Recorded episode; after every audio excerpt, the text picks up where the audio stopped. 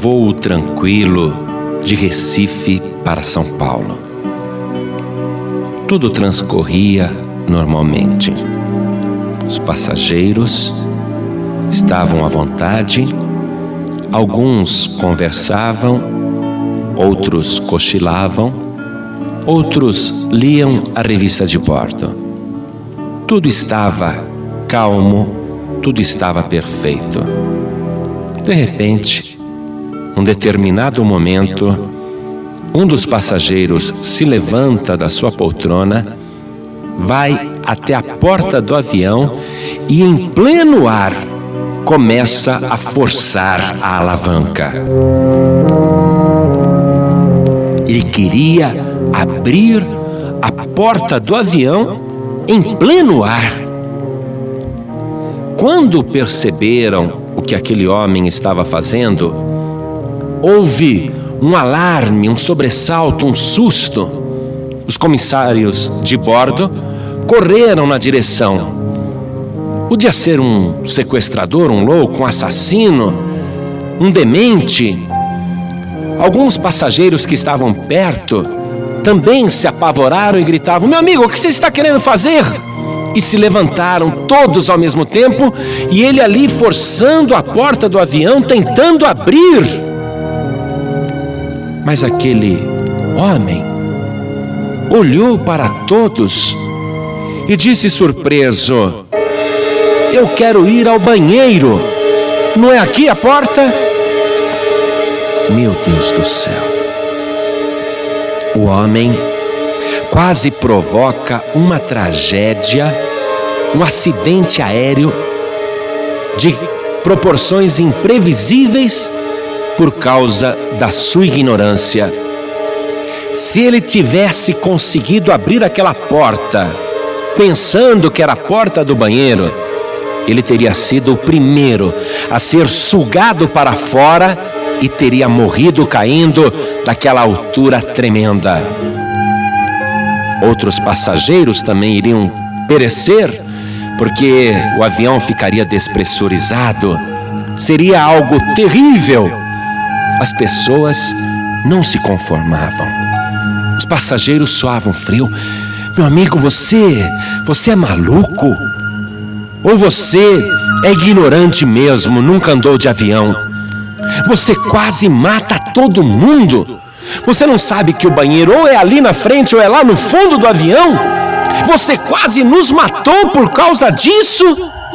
Mas eu não sabia. Me desculpe, eu não sabia.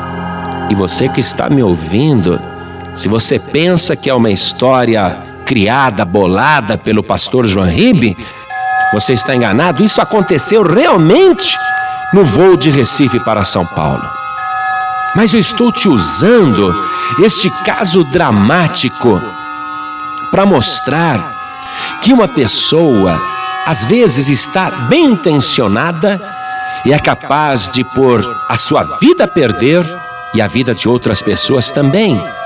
A própria palavra de Deus nos diz o seguinte: há caminho que ao homem parece direito, mas o fim dele são os caminhos da morte.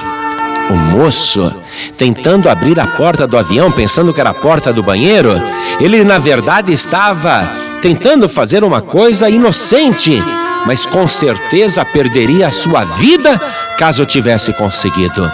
Alguém teve que aparecer ali para segurá-lo e para impedir que ele fizesse tal coisa.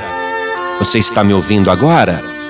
Preste muita atenção Há coisas que você vem fazendo na sua vida, talvez até inocentemente, mas está caminhando para a morte. E eu estou agora, neste momento, alarmado, apavorado por tua causa, dizendo: pare! O que é que você está fazendo? Você enlouqueceu, você perdeu o juízo. E você me olhando, inocente, dizendo: Mas eu não estou fazendo nada demais. Qual é o problema? Meu querido, muitas pessoas estão agora descendo para o inferno e estão crentes que estão subindo para o céu. Mas a palavra de Deus diz o seguinte: ao entendido, o caminho da vida leva para cima, para que se desvie do inferno embaixo. O moço queria abrir a porta do avião porque ele não entendia nada. Ele estava na ignorância. Ele não estava pensando em se matar e nem matar ninguém, nem em derrubar o avião, mas era isso que ele iria fazer. Eu tenho certeza que você não está pensando em se matar e nem ir ao inferno. Tenho certeza que você não pretende nem a sua destruição, nem das pessoas que estão à sua volta. Mas com certeza é isso que você vem fazendo, porque você está caminhando para a destruição. O Senhor Jesus, quando estava aqui na terra, com pesar, ele disse o seguinte: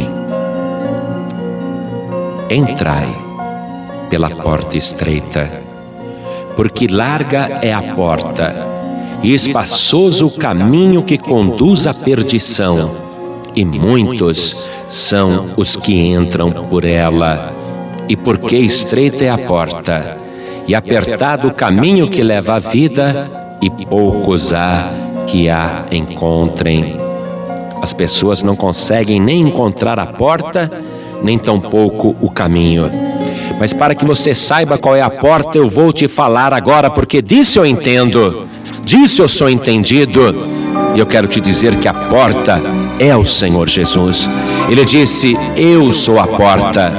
Quem entrar por mim, salvar-se-á e para que você aprenda o caminho que ele disse que leva à vida, ele também disse: Eu sou o caminho, a verdade e a vida, e ninguém vem ao Pai senão por mim.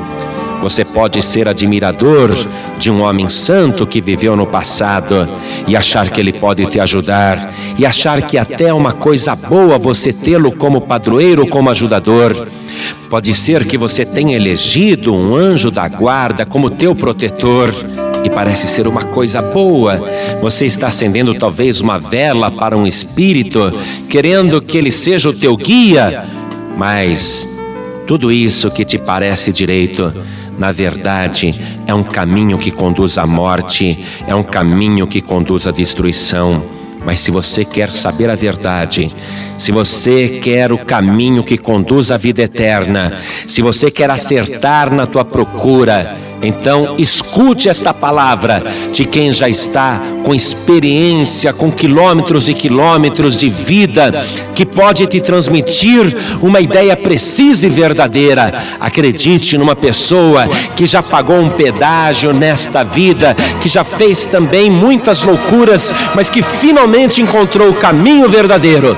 Não há outro Salvador, não há outra porta, não há outro caminho, não há outro ajudador, nem outro protetor, a não ser o nosso Senhor e Salvador Jesus Cristo.